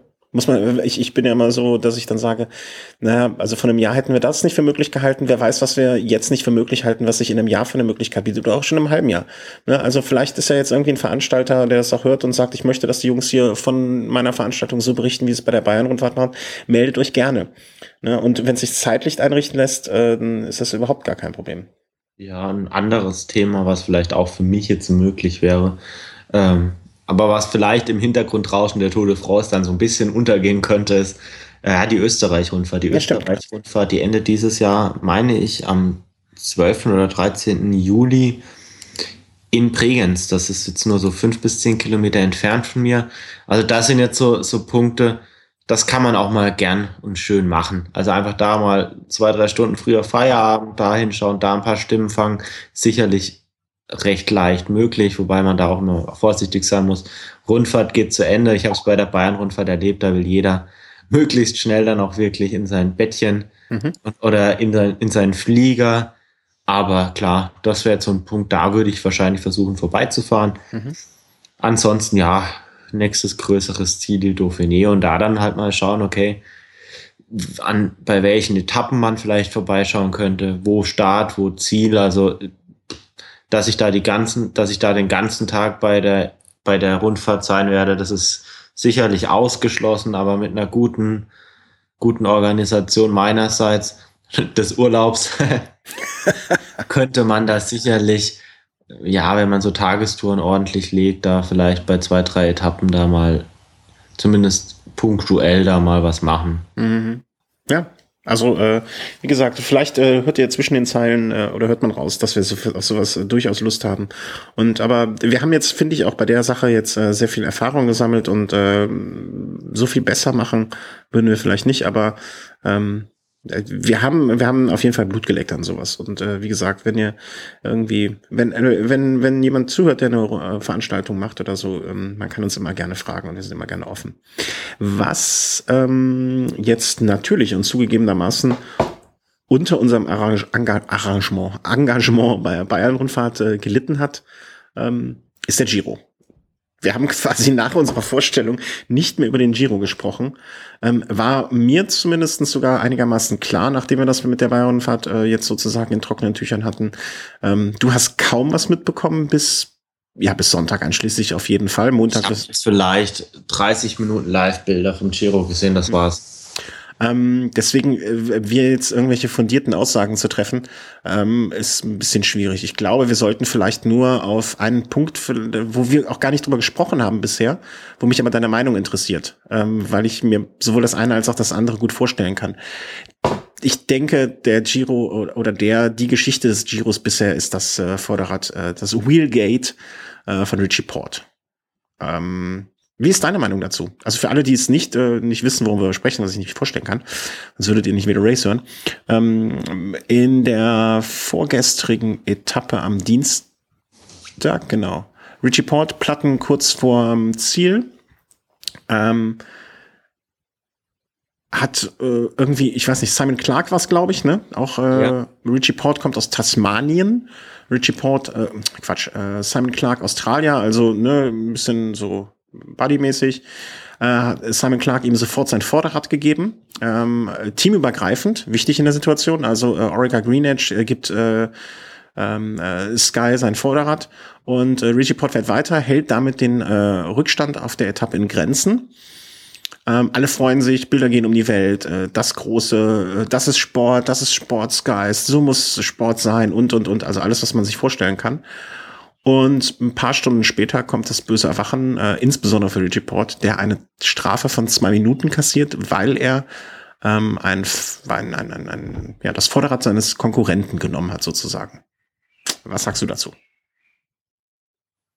Ich bin da zweigeteilter Meinung, wenn man jetzt wirklich so Radsport durch die rosarotene Brille sieht, dann findet man das sicherlich schön. Allerdings darf man nicht vergessen, es gibt dann halt doch. Moment, Moment, Moment. Was, man findet schön, dass der, dass der bestraft wird? Nee. Nee, nee, nee, nee. Gut. Also es ist vielleicht äh, ja, moralisch vertretbar, dass, dass er das Rad nimmt und man kann da jetzt seinem Clark in den höchsten Tönen loben. Mhm. Allerdings äh, gibt es nun mal jetzt auch Regeln und die Regeln sollten jedem Fahrer, der da jetzt am Start ist, auch ein Stück weit bekannt sein ein Richie Port äh, ist jetzt nicht das erste Mal bestraft worden. Er wurde vor, ich glaube, zwei Jahren bei der, war das vor zwei Jahren? Vor zwei Jahren doch, als ähm, Chris Froome die Tour gewann, wurde er ebenfalls bestraft, weil er aus dem Auto raus Chris Froome verpflegt hatte. Er hat so eine Etappe hoch, auf der dann quasi Chris Froome so einen Hungerast hatte. Mhm, ich erinnere. Also da, da ist er schon mal in diese Zwickmühle reingeraten und damals war es noch innerhalb des gleichen Teams. Da hat damals Richie Port hat sich verpflegt, hat das weitergegeben und es wurde so ein Stück weit so kommuniziert, ja, ja, Chris Froome wollte die Strafe umgehen, hat deshalb halt Richie Port quasi was holen lassen.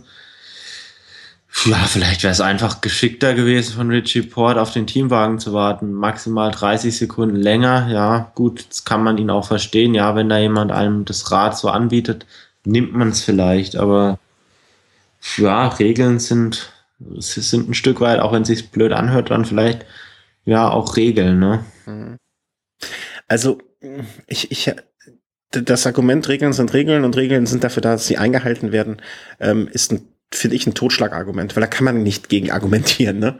Ähm, das ist so und das, äh, das ist per Definition dann so. Und ähm, da, ich habe nur ein Problem damit äh, an dem Punkt, weil im Radsport gibt es immer Regeln und gibt es sehr viele Regeln und die Regeln werden nicht alle immer so durchgesetzt. Weißt du, und da ist das Problem dann immer, okay, wo, wo wird hier die Linie gezogen? Ähm, das wird durchgesetzt, das ist nicht gezogen. Ganz, ich habe es jetzt heute, glaube ich, irgendwo gelesen. Ähm, Alberto Contador hat während der Etappe gestern äh, kurz seinen Helm ausgezogen, ja, um die Mütze drunter auszuziehen und den Helm dann wieder angezogen. Äh, gibt eigentlich eine Strafe. Ja?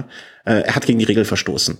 Ähm, irgendjemand hat den Platten und hat sich dann äh, in der Team, in der, in der Karawane der Teamautos sich eingereiht und ist Windschatten im Teamauto gefahren. Gibt eigentlich eine Strafe. Weißt du, es ist halt so, dass im Radsport es ja schon fast Tradition hat, dass einiges an Strafen nicht durchgesetzt wird. Und das, das Problem, das dadurch entsteht, ist für mich, äh, wenn es eine gewisse Willkür gibt, dann ist es natürlich auch schwierig mit dem Argument, Regeln sind dafür da, dass sie eingehalten werden, so zu argumentieren. Weißt du, was ich meine? Auch wenn natürlich die, die das, der alte Rechtsgrundsatz, es gibt kein Recht im Unrecht, äh, dass das Schwachsinn ist, ne? Also gilt nicht. Ja, ich sehe es dann, ich sehe dann so einen Radwechsel doch eher als akuteren Eingriff, als jetzt so ein, ja, im Teamauto in der Kolonne sich da wieder ransaugen. Ja, äh, ansaugen ist vielleicht auch was anderes, aber Regelverstoß ist Regelverstoß. Ja, es, ist, es geht ja um die Quantifizierbarkeit. Also ich meine, wenn du jetzt einen Vorderraddefekt hast mhm. und dein Teamwagen ist 40 Sekunden hinten dran oder braucht 40 Sekunden, dann würdest du effektiv 40 Sekunden verlieren. Der Effekt vom Ansaugen, deshalb fährst du ja trotzdem weiter dein Rad. Mhm. Also das ist so ein Stück weit diffus zu beschreiben. Also du, du hättest ja auch die Möglichkeit, quasi ähm, Teamkollegen nach hinten zu beordern. Ich weiß nicht, ob da vielleicht teilweise sogar ein bisschen der Aspekt der Sicherheit überwiegt, ob man vielleicht äh, lieber froh ist, wenn nur ein Fahrer sich in der Wagenkolonne da bewegt, als wenn da plötzlich so fünf bis, bis, bis zehn Fahrer sich da quer durchschlängeln. Also Absolut, also aber dann müsste man so aus dem Punkt Sicherheit da so ein gewisses. Aber dann müsste man halt die Regel genauso ändern, ne? Genauso wie man äh, bei der anderen Seite auch argumentieren kann, die Regel müsste man dann auch ändern. Ne? Es ist halt, die Regel ist da das ist ja das Argument in, in gewisser Hinsicht. Und ja, wobei, es, es gibt da irgendwie, wenn du dich hinter einem Auto ransaugst, mhm. dann gibt es da so eine gewisse Toleranzzone einfach. Autos gehören ein Stück weit einfach zu dem Rennen, zum modernen Radrennsport einfach dazu. Auch ja. wenn du jetzt mal nach hinten fährst, dich verpflegst, hast du Autos rund um dich und du wirst dich immer da an den Autos ein Stück weit festsaugen, vielleicht auch mhm. festsaugen müssen. Da gibt's immer so ein bisschen so einen Toler Toleranzbereich, was ist noch okay, was ist nicht mehr okay. Aber beim Radwechsel, Radwechsel ist doch, ist doch ganz klar, das ist ein Eingriff hm. und jetzt kein Mensch sagen können, der hat das Rad nicht gewechselt. Also das ist halt. Äh, da, da, der Punkt ist richtig. Ähm, dann gehen wir zum anderen Beispiel von gestern. Äh, Contador zieht seinen Helm ab, zieht die Mütze ab und zieht den Helm wieder auf. Klar kann man sagen, ey. Wechsel während dem Rennen ist auch das Normalste der Welt, ob du das jetzt beim, beim Teamfahrzeug machst oder nicht. Also äh, es, es, gab schon zig Beispiele, dass sich, dass Leute den Helm gewechselt haben. Ja, aber ähm, der Punkt ist ganz einfach, er hat nicht den Helm gewechselt, um, also um das Ziel zu verfolgen, ohne Helm zu fahren. Aber Richie Port hat das Vorderrad wechseln lassen oder gewechselt, um exakt mit diesem Vorderrad, das er bekommt, weiterzufahren. Da war die Motivation und der Vorsatz aus juristischer Sicht jetzt ein ganz, ganz anderer. Der hatte den Vorsatz, dies, mit diesem Rad weiterzufahren. Contador hatte nicht den Vorsatz, ohne Helm zu fahren. Bei dem war, bei dem war der Helmwechsel oder Helm absetzen Mittel zum Zweck, um das, um den Punkt mit der Mütze zu klären. Und das war bei Port ein ganz, ganz anderer Fall.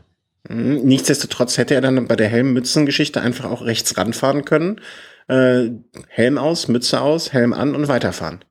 Klar, Marginalien, ne? Oh, dann, dann wird's aber albern. Also ich meine, du musst, verstehst du meinen Punkt? Ja, ja, ja, ja, natürlich, natürlich. Äh, bei dem einen ist es Mittel zum Zweck und bei dem anderen ist es zwingend notwendig, damit es weitergeht. Klar. Ähm, ich, ich will damit ja nur sagen, ähm, es, es gab und gibt im Radsport immer diese Grauzone. Ja, äh, wie oft ist es so, dass man den Eindruck hatte, dass bei manchen Rennen irgendwie ähm, das führende Motorrad den Windschatten gespendet das hat? Ist, aber bei, bei nochmal, bei Port, da gab es keine Grauzone. Bei Führungsmotorrad und Windschatten, Grauzone, ja. Mhm. Ab wann ist es zu viel, ab wann ist es zu wenig? Da kann man sehr, sehr gut drüber streiten. Mhm. Aber bei einem Rad, Radwechsel ist ein Radwechsel, der ist äh, in dem Moment vollzogen, in dem du mit dem anderen Rad da weiterfährst. Mhm. Dann, dann stellt sich aber die Frage, ist es ja äh, teamintern wäre es ja erlaubt gewesen? Ja. ja? Ähm, war, wo ist der Unterschied dann, ob es jetzt ein teaminterner, ein teaminterner Radwechsel die Frage, die sich anschließt, ist natürlich, warum war niemand von seinem Team bei ihm, um das Rad äh, zur Verfügung zu stellen? Aber warum ist das eine erlaubt? Warum darf zum Beispiel ähm, eine Wasserflasche oder Verpflegung oder so von einem Fahrer eines anderen Teams auf Weißt du, hätte Simon Clark ihm in einem Hungerast was zu essen oder zu trinken gegeben, das wäre kein Problem gewesen. Weißt du, die Frage ist dann, ich finde, diese Regel wurde ja ursprünglich, wenn ich das richtig verstanden habe, was ich gelesen habe, gemacht äh, für die Situation ähm, in, in vergangener Zeit, dass man bei einem Defekt einem anderen Fahrer das Rad abkauft, in einer Ausreißergruppe zum Beispiel. Das scheint wohl meiner Information nach ähm, der, der, der Grund äh, für diese Regel zu sein. Und in diesem Falle wird ja dann die Regel nicht angewendet, so wie sie ursprünglich mal von ihrer Idee her gedacht gewesen wäre. Und da frage ich mich dann, ist das nötig? Ne? Schwierig. Ich, ich, ich, ich, ich bin da, äh, deswegen meinte ich am Anfang auch, ich bin auch gespannt, wie, wie deine Meinung dazu ist. Also äh, diese romantische Idee, okay, äh, ne, das ist jetzt Sportsgeist und so weiter und so fort, ähm, der hänge ich ja auch nach. Ähm, andererseits. Also ich meine, das Rennen wäre sicherlich das Beste gewesen, wenn Richie Port diese zwei Minuten nicht gefressen hätte. Ich denke, er hätte mhm. auch mit dem Defekt selbst einiges an Körnern investieren müssen. Von daher bin ich, bin ich sicherlich äh, der Letzte, der jetzt sagt, er, er, er freut sich darüber, dass äh, Richie Porter jetzt Zeit verloren hat. Mhm. Das jetzt nicht. Auf der anderen Seite finde ich es auch gut, dass teilweise ein Stück weit die Regeln auch ähm, eingehalten werden müssen, weil man darf jetzt nicht vergessen, okay, wohin führt das jetzt vielleicht wenn man jetzt sowas durchgehen lässt. Dann sagt sich vielleicht demnächst der Herr Tinkoff, ja, mit einem Rennstall klappt das nicht so gut. Ich kaufe mir jetzt einen zweiten Rennstall, dann habe ich so ein kostenloses Materiallager da quasi auf der Strecke mit dabei und wenn was ist, dann helfe ich danach. Mhm. Ja, ist jetzt ein bisschen an den Haaren herbeigezogen, klar, logisch, aber Stell dir vor, Contador hätte Port, stell dir vor, Contador hätte da gestanden, ähm, ich konstruiere gerade den Fall, hätte Port sein Vorderrad gegeben und hätte dann ein Vorderrad von Kreuziger bekommen. das wäre mal eine assige, assige Tauschaktion gewesen. Wenn was gewesen wäre? Contador hätte Port sein Vorderrad gegeben und dann hätte sich Contador das Vorderrad von Kreuziger geholt. Hätte Port zwei Minuten Strafe gekriegt äh, und hätte Contador für total bescheuert gehalten und Contador hätte sich ins Fäustchen gelacht. Aber es hätte auch gereicht, wenn Kreuziger. Also ich glaube, da, da, da, bei, bei so einer Aktion hätte es so viele Verlierer gegeben. Ja, ja. Hätte Konter dort Zeit verloren, Kreuziger hätte Zeit verloren. Also. Ja, ja, natürlich war es völlig gespannt. Äh, ich fand auch die, die äh, Idee oder den, den romantischen Gedanken, ähm, dass äh, heute, nee, gestern alle Fahrer im, äh, bei der, nach dem Start ihre Vorderreifen wechseln und äh, jede, alle kriegen zwei Minuten. Ähm, das war natürlich ein sehr, sehr romantischer und schöner Gedanke und es wäre der Radsport ähm, es wäre der Radsport äh, natürlich dann nochmal irgendwie positiv in die Medien gekommen, wegen des Sportsgeistes. Aber ähm, das war natürlich klar, dass sowas nicht passieren wird. Ja, ja ich meine ganz ehrlich, also vielleicht manch Fahrer hat vielleicht darüber damit äh, vielleicht ein Stück weit in den kühnsten Träumen geliebäugelt, aber glaubst du allen Ernstes, dass ein Oleg Tinkov äh, der, der einen Contador bezahlt, wahrscheinlich mit der Leistung vom ganzen Teamstall sowas von unzufrieden ist, dass der da auch sowas auch nur ein Stück weit akzeptieren, geschweige denn befürworten würde. Nein, der hätte und, das ist, und da reden wir dann aber auch wirklich in dem Moment dann aber auch wirklich um, um schädigendes Verhalten des, dem Arbeitgeber gegenüber. Ja, ne? ja, ja, da da ist, ist man ganz, ganz schnell dann auch juristisch in der Zwickmühle. Und da äh, würde dann Tinkoff sich ärgern, nur, äh, hätte nur einen, äh, eine Sache, nämlich würde sich ärgern, dass Saga nicht dabei ist, damit er ihm endlich das Gehalt kürzen kann. das wäre tats das wär tatsächlich so ein Punkt, also bin jetzt kein Jurist, aber das wäre so eine Möglichkeit, die ich mir vorstellen könnte, weil unter Umständen mit so einer Aktion, wenn es am Ende um zwei Minuten geht, ist das, was den Marketing-Effekt angeht, wenn es da zwischen Sieg und Platz drei dann plötzlich geht, ganz, ganz teures Ding. Und dann können wir schon vorstellen, dass er juristisch so ein bisschen was bezüglich Gehalt oder Gehalts, also so äh, Geldstrafe, dass da auf jeden Fall was drin wäre. Wobei andererseits muss man dann ja auch sagen, ähm, nichts war für die Firma Festina so gut wie der Festina-Skandal. Und ähm, wenn jetzt ein, äh, in dem Fall ein Sagan zum Beispiel, ne, oder sagen, äh, sagen wir anders, äh, äh, Simon Clark wird jetzt wahrscheinlich äh, seinen, ich will nicht sagen, seinen Marktwert gesteigert haben, aber man wird über Simon Clark immer die Leute, die, die sich nicht so sehr mit Radsport beschäftigen wie du, aber Simon Clark wird immer als derjenige äh, genannt werden, der äh, fürs Orica Green Age Team sein Vorderrad gegeben hat. Und so kann man natürlich auch in irgendeiner Form ähm, Öffentlichkeit äh, für sich gewinnen oder seinen Marktwert steigern ja auch. Ne? Ob das jetzt ein, ein Herr Tinkoff ähm, so abstrakt äh, verstehen und sehen würde, äh, mag ich mal auf einem anderen, anderen Blatt äh, niedergeschrieben sehen. Ähm, aber ja, das äh, ist halt so. Ja. Ich würde sagen, wir gucken uns dann den Giro die nächsten Tage nochmal an und äh, dann sprechen wir vielleicht so in der Woche nochmal oder am Wochenende oder gucken ja, Ich bleibe eigentlich so bei meiner Aussage, Contador gewinnt den Giro. Ich glaube, ich bin auf einem guten Weg. Ja, da bist du auf einem guten Weg. Also ich muss auch alle meine aus. Hatte ich nicht gesagt vorher, er wird Vierter? Ich glaube, das muss ich jetzt mittlerweile so ein bisschen äh, nachfragen. Aru hm, beginnt so ein bisschen an zu schwächeln. Port mit den zwei Minuten äh, Rucksack ist natürlich auch nicht in der Situation, wo es besonders gut äh, läuft. Ähm, ist schon eigenartig. Also äh, alles andere, man könnte fast äh, meinen, dass Contador jetzt schon so langsam anfangen kann, sich Gedanken über die Tour de France zu machen. Andererseits ja, so, so weit ist ein bisschen früh die, die großen Berge, die kommen ja erst noch. Also auch wenn die Abstände ein Stück weit schon da sind, eigentlich beginnt der Giro jetzt erst. Also es steht ein 60 Kilometer Zeitfahren die nächsten Tage an mhm. und die richtig harten Bergetappen kommen jetzt. Und man darf eins nicht vergessen, okay, Aru schwächelt vielleicht, aber schau dir die Plätze zwei bis vier an. Landa, Aru, Cataldo, mhm. drei Astana-Fahrer von, ja, da, da kann noch ein ordentliches Feuerwerk einfach kommen und die können da Harakiri spielen. Und äh, was man auch sagen muss, also äh, drei Astana-Fahrer, äh, ob da die Mikrodosen äh, wieder unterwegs waren, das ist, ist Ja, also ich meine, Werbung für einen sauberen Radsport machen sie mit Sicherheit aktuell nicht. Also es sieht ein bisschen anders aus, ne? Ja. Das hast du aber sehr, sehr diplomatisch ausgedrückt, schön. Ähm, aber wir, wir, warten mal und gucken mal, was da passiert. Und immer noch aus der Erfahrung des äh, der Tour de France letztes Jahr, ähm, auch ein Contador stürzt mal, ähm, auch ein Aro kann vielleicht hinfallen und dann ne, wie, wie war es letztes Jahr bei der Tour? Irgendwie ein paar Tage vorher war noch uns allen klar, worauf es hinauslaufen wird. Und ähm, auf einmal von einem Tag auf dem anderen war alles anders. Und wer weiß, was beim Giro noch passiert. Das ist eine Wundertüte. Chris, ich bedanke mich ganz, ganz herzlich bei dir. Ähm, ich bedanke mich für eine wirklich tolle Woche, äh, die sehr viel Spaß gemacht hat auch. Ähm, ich danke äh, meiner Frau und deiner Frau, ähm, dass sie uns das ermöglicht haben. Ne, weil wir ich danke meinen Eltern, die mir das Auto zur Verfügung stellen. Wir danken deinen Eltern, genau. Äh, stimmt. Ähm, wir, wir, danken den Spendern, die uns ein bisschen was an äh, Geld zurückgegeben haben, sodass wir dir noch was überweisen können. Und äh, danken der Bayern auf jeden Fall, danken dem Hans, danken dem Eriko und äh, danken den Hörern für das viele Feedback und die Rückmeldung. Und ähm, ja, dann machen wir für heute zu, oder? Genau, und ich denke, ja, vom weiteren Vorgehen, wir werden jetzt mit Sicherheit für uh, nochmal eine Folge machen mit dem Giro, dann vielleicht ja. ein Stück weit zur Vorbereitung auf die Dauphiné, da ich ja da wirklich dann am Start sein werde. Also nicht am Start symbolisch quasi, so als, als vielleicht als Reporter dann ein Stück weit. Ja, aber vielleicht bist du beim Team Astana, ne? Vielleicht können die dich schnell fit machen. Auch im Bergabzeitfahren ist es sicherlich nicht so, so, so schwierig.